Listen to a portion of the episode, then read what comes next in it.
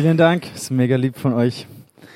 Ich freue mich sehr, mit euch die nächsten Minuten, nächsten halbe Stunde unser Herz zu teilen.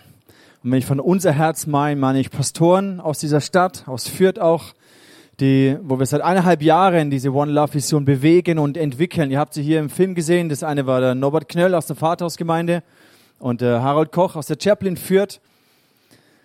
Was mich begeistert ist, dass ähm, wir, dass mehrere Gemeinden zusammen diese gleiche Serie machen.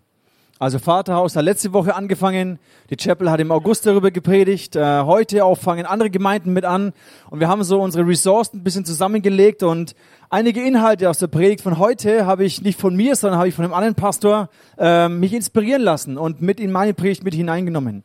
Und das finde ich so genial, weil wir noch mehrere Predigtserien machen werden die nächsten Jahre. Und es ist unglaublich faszinierend, welches Potenzial da in unserer Gemeinde, in der Stadt schlummert.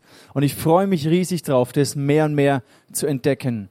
Ich freue mich drauf, weil vor allem diese Vision von, von Einheit, die ist eigentlich überhaupt nichts Neues, sondern eigentlich reicht sie zurück 2000 Jahre an diesen Moment, wo Jesus für seine Jünger gebetet hat, kurz bevor er gefangen genommen wurde und ans Kreuz genagelt wurde, hat er um die Einheit seiner Nachfolger gebetet, im Johannes 17. Wir werden uns das später noch anschauen. Aber beginnen möchte ich mit euch, ich möchte euch in eine Geschichte mit hineinnehmen von etwas, was stattgefunden hat, ein Ereignis hier in Deutschland, das Deutschland und die Welt nachhaltig verändert hat. Und zwar hat Gott durch den äh, Graf von Zinsendorf eine Bewegung ins Leben gerufen in Herrnhut, die Deutschland und die Welt verändert hat. Damals war es so, Plötzlich kamen immer mehr, 19, äh, 1722, kamen immer mehr Flüchtlinge nach Böhmen. Also Herrnhut ist so ein kleines Kaff, ungefähr bei Dresden, noch eine Stunde von Dresden entfernt Richtung tschechische Grenze. Da ist so ein winzig kleines Dorf und da hat dieser, Herrn, äh, dieser Graf Zinzendorf gelebt und er hat diese Flüchtlinge aufgenommen. Sehr viele von ihnen wurden wegen ihrem Glauben verfolgt und er hat immer mehr aufgenommen und untergebracht. Und er hat sie das rumgesprochen und immer mehr Leute sind gekommen. Und hier ist eine Gemeinschaft entstanden. Eine Community, eine Gemeinschaft, die zusammen ihren Glauben gelebt haben. Das Problem war, oder die Herausforderung war, dass weil sie alle aus so unterschiedlichen ähm, christlichen Glaubensrichtungen oder, oder theologischen Schwerpunkten gekommen sind, hat es keine fünf Jahre gedauert und diese Gemeinschaft war aufgrund ihrer theologischen Differenzen komplett zersplittert und zerspalten. Und diese innige Gemeinschaft, diese innige Einheit war zerbrochen gewesen. Man hat sich zwar noch im Gottesdienst gesehen, aber so wollte man nicht mehr viel miteinander zu tun haben. Und dieser Graf Zinzendorf, er hat eine, eine Sicht gehabt, eine göttliche Sicht von Einheit und ein Verständnis von Einheit. Und er hat dafür gebetet und gerungen, hat immer wieder versucht, so, so ähm, zusammenzubringen und die verschiedenen Standpunkte, äh, Standpunkte irgendwie zu, zu vermitteln und diese zerschrittene Gemeinschaft wieder in eine Einheit zu formen. Und am 13. August 1727, da hatten sie so einen Abendmahl-Gottesdienst angesetzt und plötzlich auf auf dem Weg, wo Leute gekommen sind und sich so dieser Kirche genähert haben, plötzlich beginnt etwas Übernatürliches. Der Geist Gottes bewegt die Herzen der Menschen in dieser kleinen Gemeinschaft und sie beginnen äh, voreinander Buße zu tun. Sie beginnen einander um Vergebung zu bitten für die, jede Überheblichkeit, die da war. Sie brechen in Tränen aus. Dieser Abendmahl-Gottesdienst konnte gar nicht anfangen, weil immer wieder Leute einfach in Tränen ausgebrochen sind und einander um Vergebung gebeten haben. Und da war plötzlich so eine, eine, eine manifestierte Gegenwart Gottes, dass man gesagt hat, wow, das ist das Wunder von Herrnhut. Was hier passiert ist, ist, ist nicht irgendwie gemacht oder vorbereitet oder geplant, sondern es war ein souveränes Wirken vom Heiligen Geist. Und kurz danach, nach diesem Abend, die Leute, die wollten gar nicht mehr nach Hause gehen, die sind einfach da geblieben, weil die Gegenwart von Gott so präsent war. Und als sie nach Hause gingen, haben sie gesagt, wir lernten zu lieben. Wir haben gelernt zu lieben. Wir haben gelernt, einander anzunehmen, einander zu vergeben. Und Gott hat ein Wunder der Einheit geformt in unserer Mitte. Über all die theologischen Barrieren hinaus. Gott hat ein Wunder der Einheit geformt. Und kurz nach diesem Abend ist unter den Jugendlichen ein, ein geistlicher Aufbruch gekommen, eine, fast schon eine Erweckung. Viele von ihnen haben eine ganz neue Leidenschaft für Jesus gefunden. Und diese Gemeinschaft hat sich verändert. All diese Differenzen und, und Trennungen wurden überwunden und sie haben begonnen, sich auf eine neue Art zu lieben und dieser Einheit Ausdruck zu verleihen. Sie haben angefangen, Jesus in einer ganz neuen Art und Weise anzubeten. Und als Folge von dem ist eine Gebets- und Missionsbewegung entstanden. Sie haben, beginnen, sie haben begonnen, 24 Stunden am Tag zu beten, sieben Tage die Woche, jede Woche, jeden Monat, jedes Jahr, über 100 Jahre hat es angedauert, dass sie nonstop 24 Stunden, sieben Tage gebetet haben. Und aus dieser Gebetsbewegung hat Gott ihnen eine Leidenschaft gegeben für Verlorene. Und sie haben begonnen, sich als Missionare aussenden zu lassen in, in die Welt hinein. Viele von ihnen in die, in die, haben sich freiwillig in die Sklaverei verkaufen lassen, um dadurch den Sklaven zu begegnen und den Sklaven das Evangelium zu predigen. In dem Bewusstsein, dass sie hundertprozentig sterben werden, haben sich von ihren Familien verabschiedet und gewusst, hey, ich gehe für das Evangelium. Das war so eine übernatürliche Leidenschaft, so eine Hingabe, die nicht, die man nicht koordinieren oder machen kann, sondern es ist aus dieser Bewegung von Einheit heraus entstanden. Und diese Gemeinschaft, diese Brüdergemeinschaft ist, hat über Jahrhunderte die Kirchenlandschaft geprägt und auch weltweit das Evangelium in die Kontinente hineingetragen, mehr als die ganze reformatorische Bewegung vorher. Und alles hat begonnen mit einem Wirken des Heiligen Geistes, der Menschen vereint hat, aufgrund oder über ihre theologischen Differenzen hinaus, hat ihre Herzen überführt und sie eine neue Qualität von Einheit und Liebe hervorgebracht. Und ich glaube, das ist ein bisschen etwas von dem, was Jesus im Blick hatte, als er gebetet hat für diese Einheit seiner äh, Gemeinde.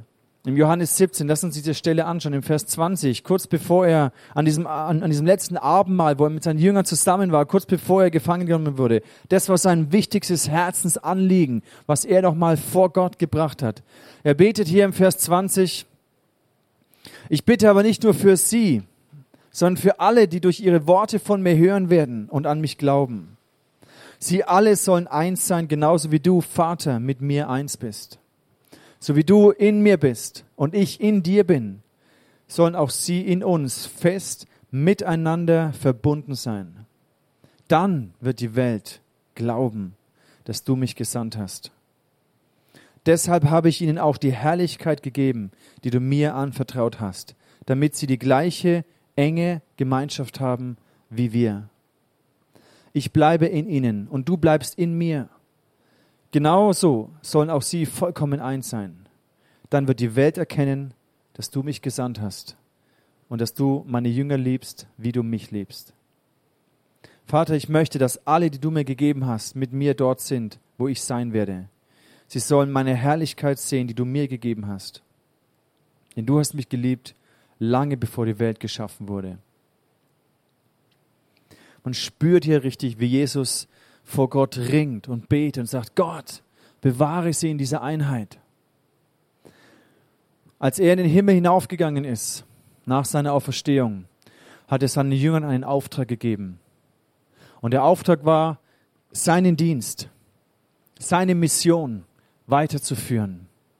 Er hat gesagt, ich bin das Haupt und ihr seid jetzt mein Leib. Durch euch kann die Welt mich kennenlernen. Durch euch kann die Welt Heilung von mir erfahren, kann sie wiederhergestellt werden. Durch euch kann die Welt Hoffnung finden, meine Worte hören. Durch euch kann die Welt sehen, wie Gott der Vater ist.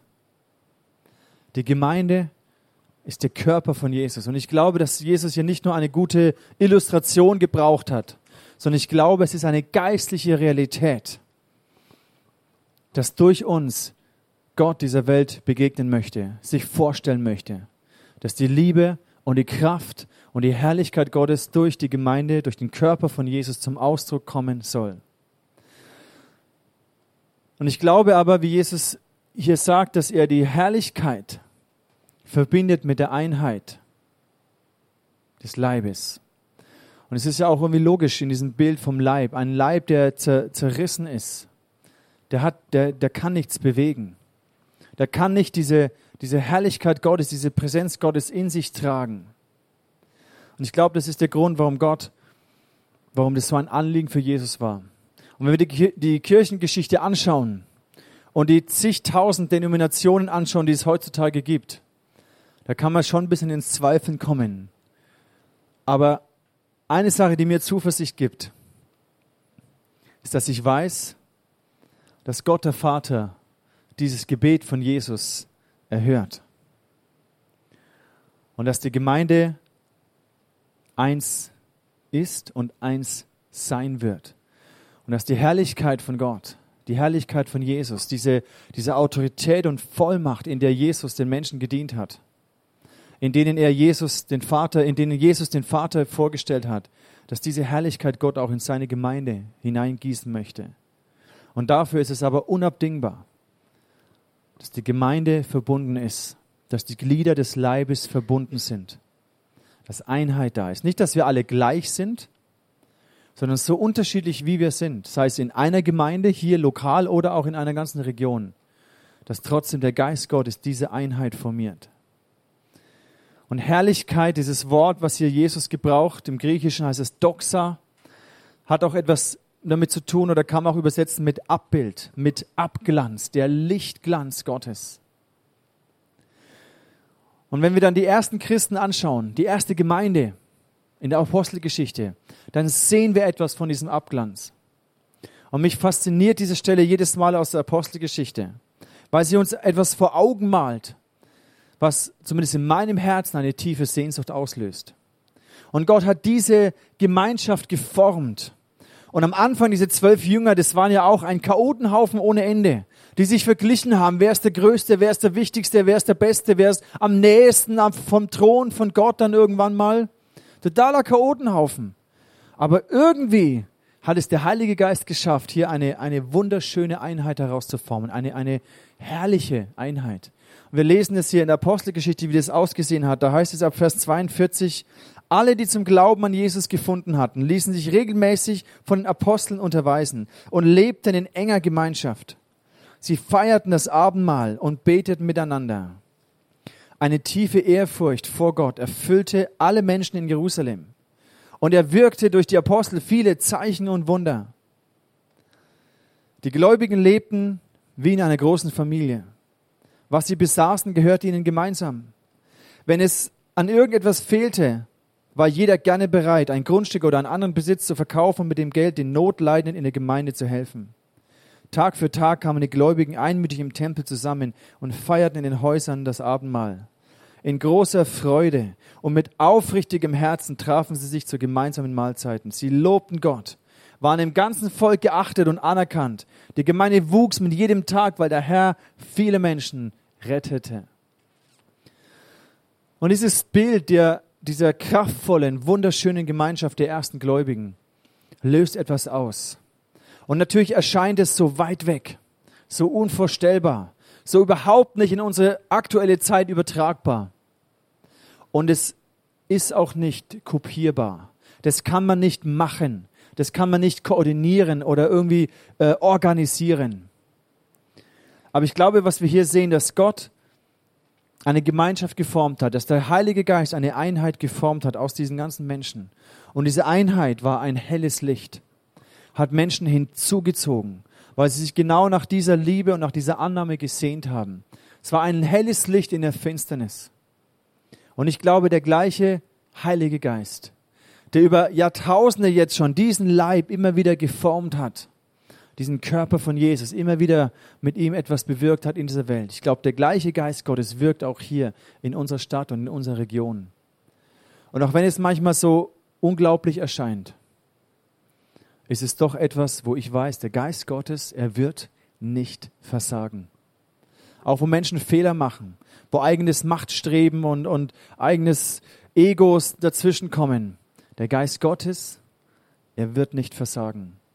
Und ich glaube, wir brauchen, wir brauchen starke Gemeinden. Wir brauchen Gemeinschaften, wo Menschen Heilung erleben, wo diese Präsenz Gottes wirkt, wo Menschen gesund und wiederhergestellt werden an Leib, Seele und Geist. Wir brauchen dieses helle Licht, was Hoffnung gibt in eine Welt, die orientierungslos und hoffnungslos ist.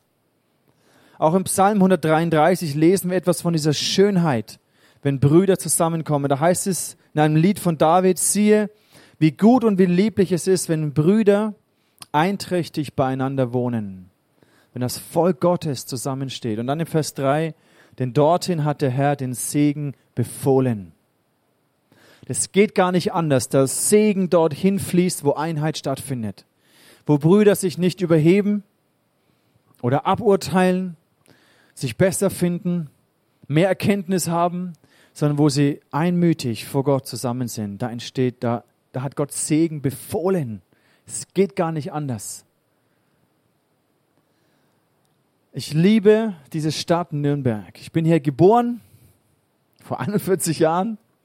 Ich bin hier aufgewachsen und ich habe das Privileg gehabt, dass meine Eltern gläubig geworden sind, wo ich klein war, dass sie so in den 70er Jahren auch Jesus kennengelernt haben und dass sie Teil waren von diesen geistlichen Aufbrüchen hier in dieser Stadt. Dass sie vieles mit entdeckt haben. So diese ganzen Geistesgaben und diese ganzen Dinge, die Gott gemacht hat und neue Gemeinden, die hier gegründet wurden. Und ich bin sehr dankbar, dass sie uns immer wieder auf irgendwelche Konferenzen mitgenommen haben, auf irgendwelche Seminare mitgenommen haben, um uns einen weiten Horizont zu vermitteln. In den 80er Jahren kann ich mich noch daran erinnern, wie da gab es dieses äh, Fest zur Ehre Gottes, was hier in Nürnberg gemacht wurde, wo die ganzen jungen, frischen Gemeinden, die sich formiert und geformt haben, wo die zusammengekommen sind. Und Nürnberg war bekannt in ganz Deutschland als die Stadt der Einheit. Das ist auch, was der Nobby vorhin im Clip gesagt hat. In Deutschland hat man darüber gesprochen, wie Gemeinden in Nürnberg hier zusammenkommen, wie sie gemeinsam etwas bewegen in dieser Stadt.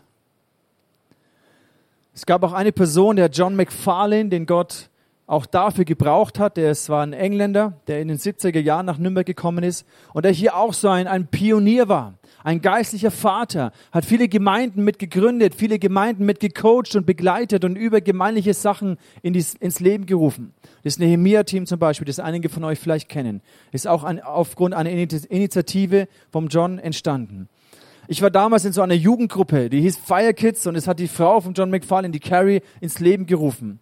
So Ende der 80er, da gab es dann so einen Marsch für Jesus und dann waren wir hier auf den Straßen und hat geworshipped und gefeiert.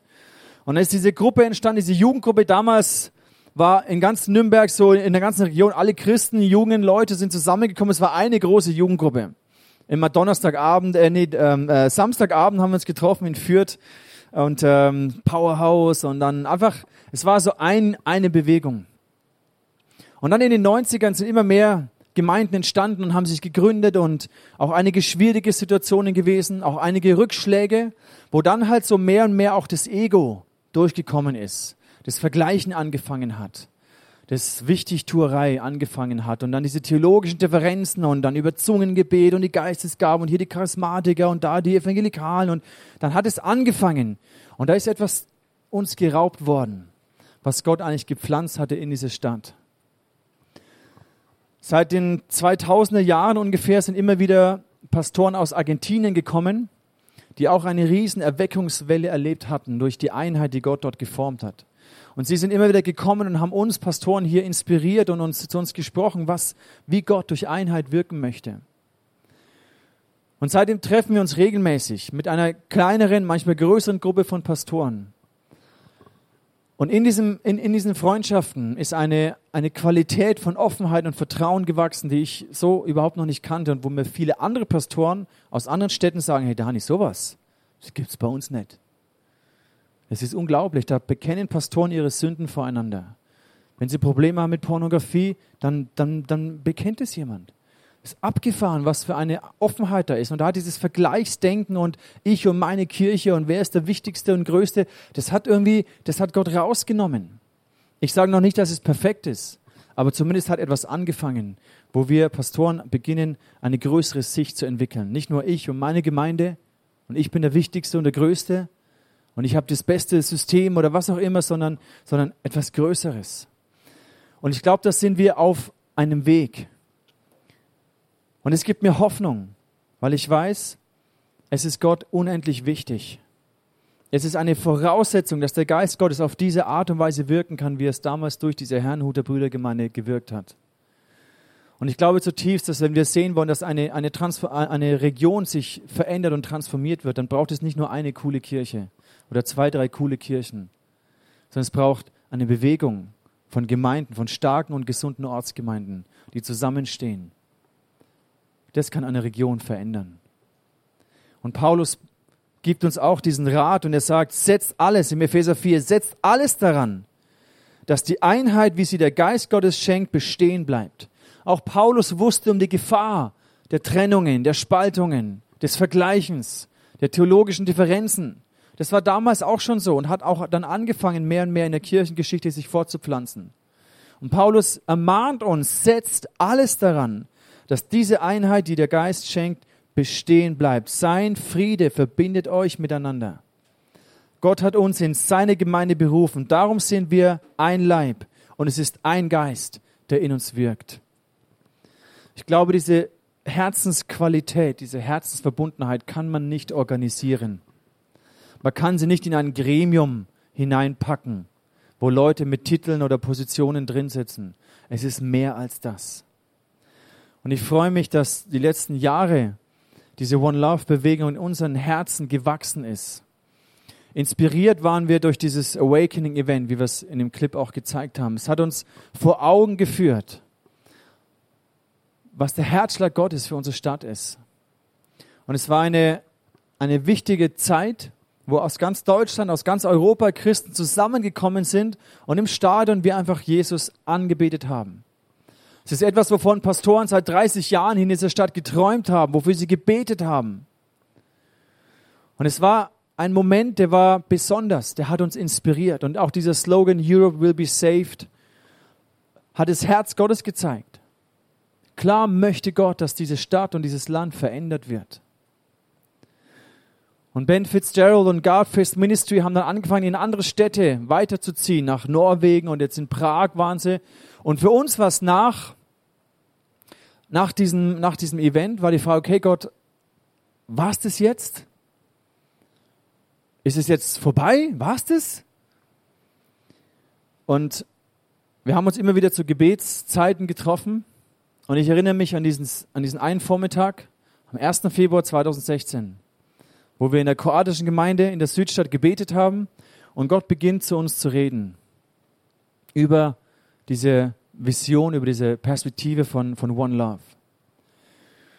Und da haben wir angefangen, Pastoren zu sammeln und darüber gesprochen und es geteilt und Gott gesucht. Gott, was, was hast du vor? Was sind diese nächsten Schritte? Was mich begeistert an diesem One Love ist, dass es nicht etwas ist, was wir, was wir importiert haben oder was eine, eine, ein Ministry von außen her nach Nürnberg gebracht hat, sondern diese Idee, dieses Bild, diese Vision von One Love ist in unseren Herzen hier entstanden, in der Mitte von Pastoren aus dieser Stadt, aus dieser Region. Und worum es bei One Love geht, ist, dass es eine Bewegung ist von Gemeinden aus der ganzen Metropolregion Nürnberg, die sich gegenseitig stärken, ihren Städten dienen und die Jesus feiern. Und was uns verbindet, was die Herzen dieser Leiter und Pastoren verbindet, egal wie die Stile sind, die wir in unseren Gemeinden haben, oder die theologischen Ausrichtungen oder Nuancen, das tritt in den Hintergrund. Was uns verbindet, wofür wir Leidenschaft haben, ist, dass wir sagen, Gott, wir, wir lieben Gemeinde. Wir sehen, dass gesunde und starke Ortsgemeinden sind die Hoffnung für diese Welt, so wie es Bill Halbes damals formuliert hat. Gesunde und starke Ortsgemeinden braucht diese Region. Und deswegen wollen wir unsere Gemeinden stärken.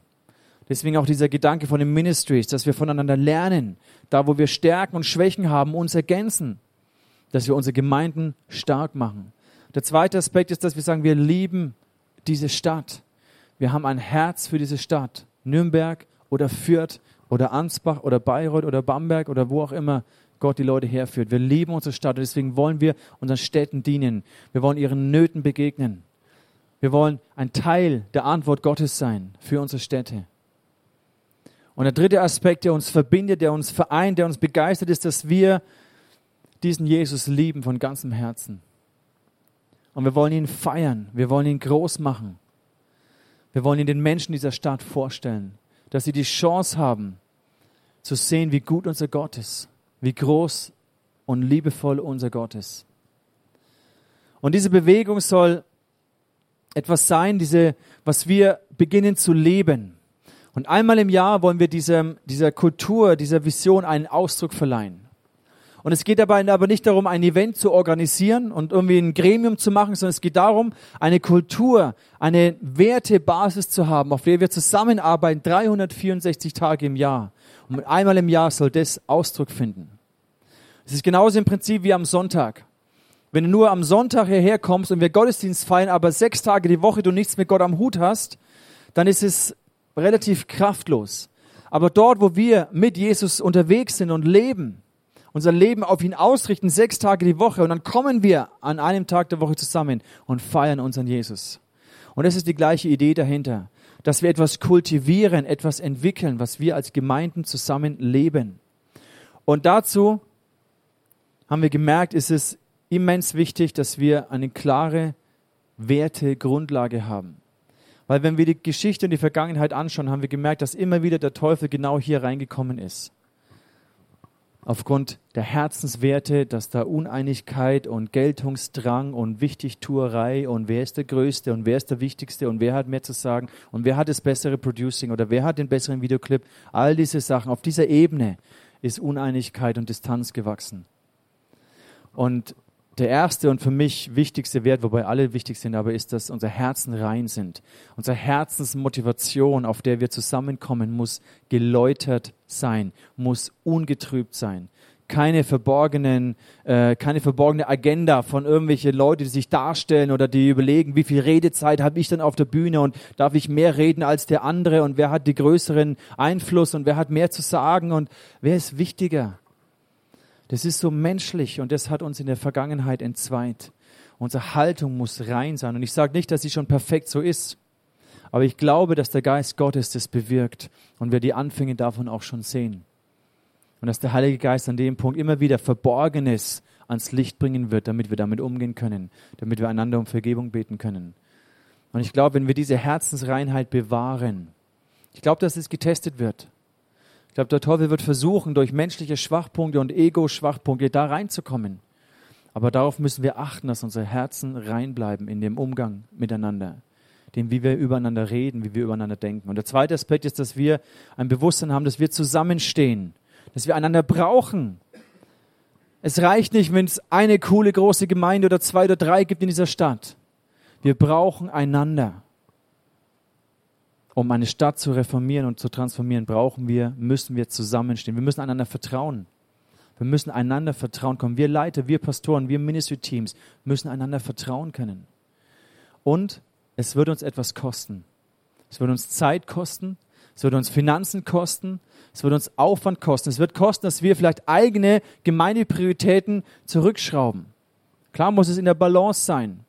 Gestern zum Beispiel haben sich Worshipper-Teams aus dem ICF, aus der Chapel, aus der Ecclesia und aus, dem, aus der Emanuel-Gemeinde getroffen und für diesen 3. Oktober gemeinsam geprobt und, und sich äh, vorbereitet. Und klar kostet es Zeit. Wir haben Techniker, die Zeit investieren. Wir haben Finanzen. Wir geben ein Prozent unseres Budgets, geben wir dort rein.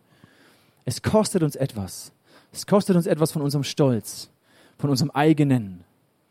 Aber ich glaube, wenn wir diese Region transformieren wollen, wenn wir sehen wollen, dass diese Qualität von Einheit wächst, dass es sich lohnt, diesen Preis zu bezahlen, diese Zeit zu investieren. Am 3. Oktober, was sich für mich noch total unreal anfühlt, ist schon in anderthalb Wochen, wollen wir einen ersten Schritt in diese Richtung gehen. Wir gehen in den Eventpalast und wir machen die Türen auf und sagen, hey, lass uns zusammenkommen am Nachmittag und lass uns am Abend Gott feiern. Und ganz ehrlich, es fühlt sich total unsicher an. Ich habe keine Ahnung, wie das wird. Wir haben zwar schon eine Idee. Erst letzten Donnerstag haben wir mit den Pastoren wirklich so einen Plan bekommen für den Abend. Und ich bin total begeistert. Der Abend, das wird der Wahnsinn, was wir da machen werden und wie das sein wird. Und ich freue mich über die. Aber gleichzeitig ist es nur noch wir haben nicht eine Geschichte von jahrelanger Erfahrung, auf die wir aufbauen können. Es wird noch viele Sachen wahrscheinlich schief laufen. Aber es ist ein erster Schritt. Ein genialer Schritt, ein Glaubensschritt. Und ich lade dich ein, sei dabei, geh mit uns diesen Schritt. Lass uns diese Geschichte von Uneinigkeit und Spaltung und Überheblichkeit und Stolz, lass uns diese Geschichte verändern in unserer Stadt. Ich glaube, Gott möchte ein neues Kapitel aufschlagen. Und es genügt nicht, wenn einfach die Pastoren sich Donnerstag früh zum Gebet treffen. Das war die Vorbereitung über Jahre jetzt. treffen wir uns und da hat Gott unser Herzen vorbereitet. Aber es geht jetzt einen Schritt weiter, dass wir als Gemeinden zusammenkommen. Ich freue mich riesig drauf, aber ich bin auch tierisch nervös. Aber letztendlich ist es in der Hand von Gott. Und was wir tun und auch in diesen Predigtserien, nächste Woche wird der Volker aus der Every Nation Gemeinde hier sein und hier predigen über diese drei Werte, rein, zusammen und committed. Und ich werde in der Every Nation Gemeinde darüber predigen. Ich finde es so cool, das zu spüren. Und ich glaube, wir stehen am Anfang. Wir werden wahrscheinlich noch einige Fehler machen, aber wir gehen in eine Richtung, die, die begeisternd ist. Wo Gott sagt, da habe ich meinen Segen hinbefohlen. Und es begeistert mich, das gibt mir Hoffnung. Und was wir machen möchten, wir wollen einen, einen Samen in eure Herzen hineinsäen. Eine Perspektive von dem, was Gott machen kann, wenn wir zusammenkommen. Es geht nicht darum, möglichst schnell ein großes Event hochzustemmen.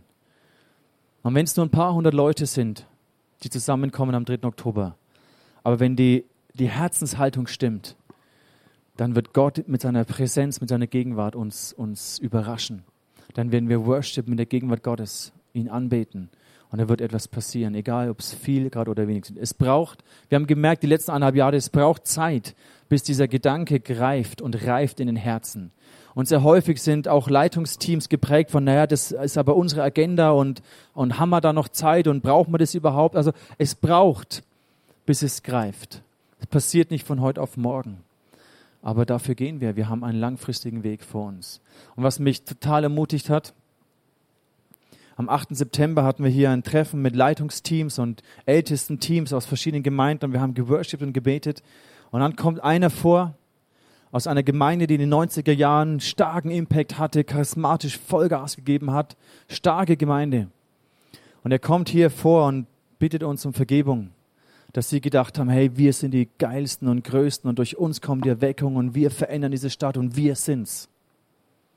Und er hat Buße getan vor uns anderen Leitern. Ich habe ich hab, ich hab Gänsehaut gehabt. Es war die Gegenwart Gottes war zum Schneiden in diesem Raum, hier, hier in unserem Office, hier in dem Raum. Es war so abgefahren und ich habe gedacht, hey, davon will ich mehr. Ich glaube, das war erst der Anfang. Ich möchte enden mit dem Versuch, das auf eine persönliche Ebene runterzubringen, weil Einheit fängt ja bei uns an. Fängt ja bei mir an wie ich denke, wie ich fühle, wie ich andere Christen oder Gemeinden oder wie ich meinen Nächsten sehe. Bei mir fängt Einheit an.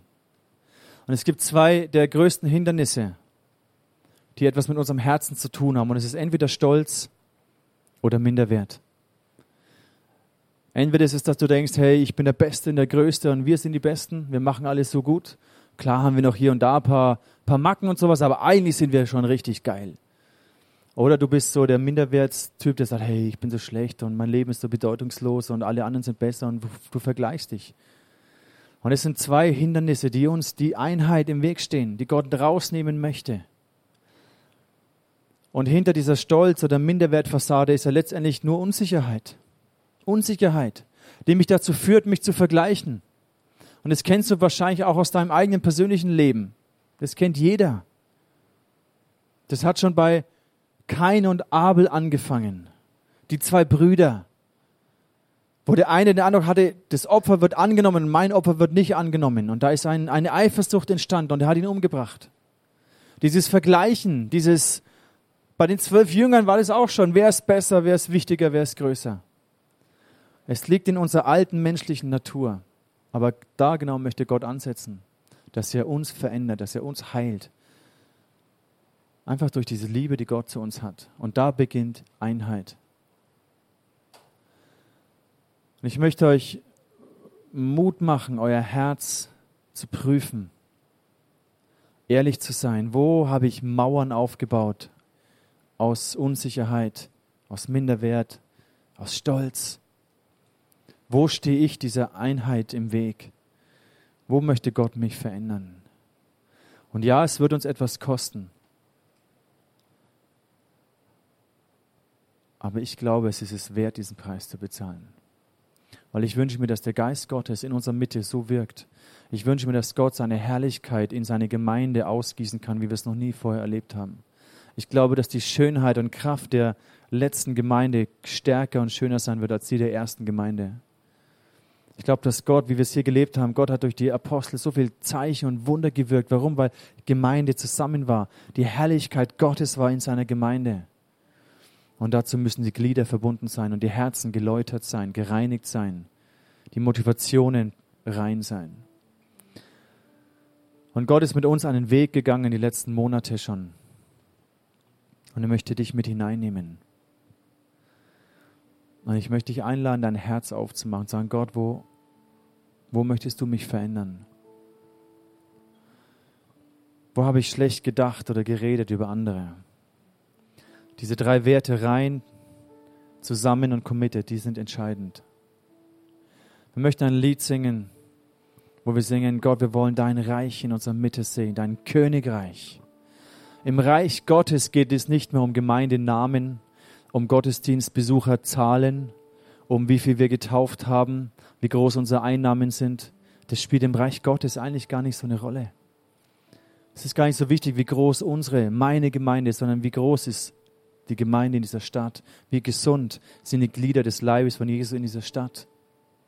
Das ist die Frage, die wir uns stellen müssen, damit wir hier in dieser Region etwas verändern können. Aber es beginnt bei mir. Es beginnt bei mir Einheit, beginnt bei mir Liebe, beginnt bei mir. Ich lade dich ein, mit mir zu beten, dem Heiligen Geist unser Herz zu öffnen. Jesus, ich danke dir für dieses Gebet, was du vor 2000 Jahren gesprochen hast. Und es erscheint so weit weg, so unreal. Und manchmal fällt es mir schwer, das zu glauben, dass die Gemeinde zusammenkommen kann. Aber Jesus, wir glauben, dass der Vater dein Gebet erhören wird und dass eine Schönheit und Herrlichkeit in deiner Gemeinde hervorkommen wird, durch Herzen, die verbunden sind in Liebe, durch deinen Heiligen Geist gewirkt. Und Geist Gottes, ich bitte dich, wirke du diese Einheit. Man kann sie nicht organisieren oder koordinieren. Wirke du sie, Geist Gottes. Beginne in meinem Herzen. Nimm die Mauern des Stolzes nieder. Reiß sie ein. Die Mauern des Minderwerts. Reiß sie ein das Vergleichen, das Be Beurteilen. Reiß es ein, nimm es weg, heile unser Herzen. Schenk uns deine Sicht. Wie siehst du deinen Leib hier in dieser Region? Wie siehst du deine Gemeinde in dieser Region?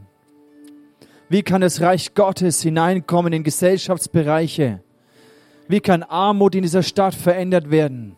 Wie kann Ungerechtigkeit und Not begegnet werden? Wie können wir ein Licht der Hoffnung des Evangeliums anzünden in dieser Stadt? Dafür brauchen wir dich, Jesus.